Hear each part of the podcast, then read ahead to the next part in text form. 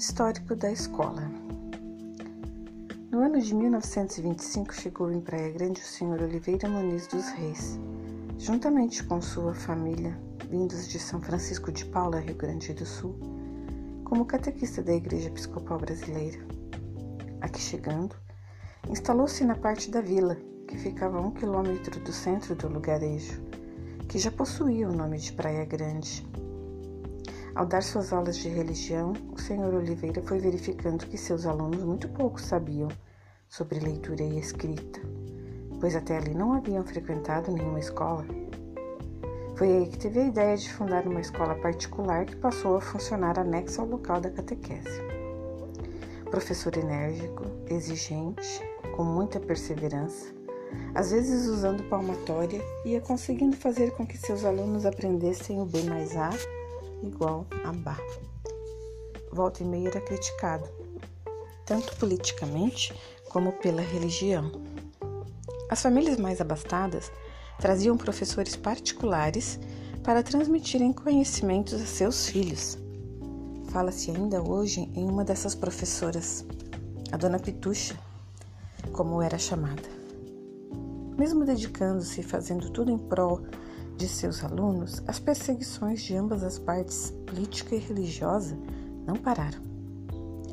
Quando o senhor Marcílio Santiago, representante da 11ª circunscrição de Criciúma, passou por aqui em visita de inspeção, fez com que a escola do senhor Oliveira deixasse de funcionar, colocando uma outra em seu lugar, dirigida pela senhora Eulália Teixeira da Rosa que dava ensinamento necessário em sua própria residência, na rua 19 de Julho, hoje comércio do Sr. Valdir Tomás.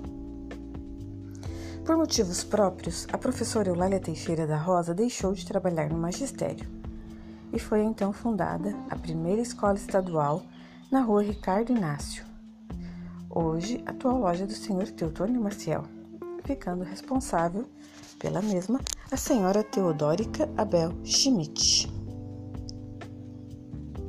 Em 1939, com o fechamento da escola particular, o senhor Abel Esteves de Aguiar conseguiu trazer de Florianópolis a professora Caetana da Silva, que passou a lecionar perto de sua residência, na casa de propriedade de seu filho, o senhor Altemar Esteves de Aguiar, fundando assim uma segunda escola estadual. Outros motivos da criação dessa escola foram trajeto que os alunos tinham que fazer até a escola do centro na época era muito distante.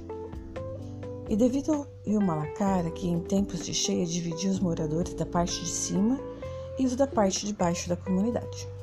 As duas escolas foram assim denominadas: Escola Estadual Primeira e Escola Estadual Segunda.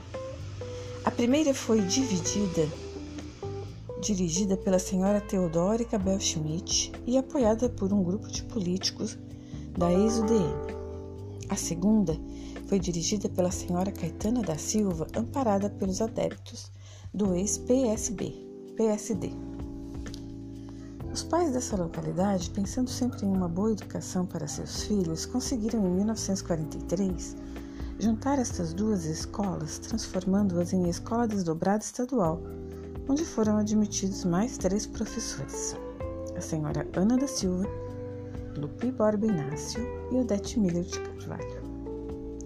Em 1946, a diretora Teodórica foi transferida por perseguições políticas, ficando em seu lugar a senhora Rosalvina Muniz dos Reis. Três anos mais tarde, a direção passou para a senhora Caetana Elisa da Silva e a escola transformada em Escola Reunida Délia Regis. Algum ano mais tarde, a diretora Caetana, alegando motivos particulares, pediu remoção para Bom Jesus, Rio Grande do Sul. Em 1951, os costões da serra que circundam parte de Praia Grande foram assolados por um grande incêndio, motivados por uma grande seca. Muitas pessoas foram desabrigadas e tiveram suas plantações inutilizadas. Santa Catarina era governada na época pelo excelentíssimo senhor governador Irineu Bornhausen. pessoa dotada de grandiosa bondade. Tão logo ficou a par da situação em Praia Grande, deslocou-se de Florianópolis, acompanhado de sua esposa, a fim de auxiliar os flagelados do incêndio. Quando aqui estava, ainda em missão de socorro, a convite do senhor José Inácio Júnior, vereador na época pelo município de Turvo, foi visitar a Escola Estadual Reunida, professora Dália Regis, que se encontrava em estado precário. Aproveitando a oportunidade, o senhor José Inácio Júnior solicitou ao governador uma nova escola. E o governador respondeu: Ainda hoje pode dar um jeito em um local que vocês terão uma nova escola. Eufórico, o senhor José Inácio foi logo procurando o local para a construção da escola.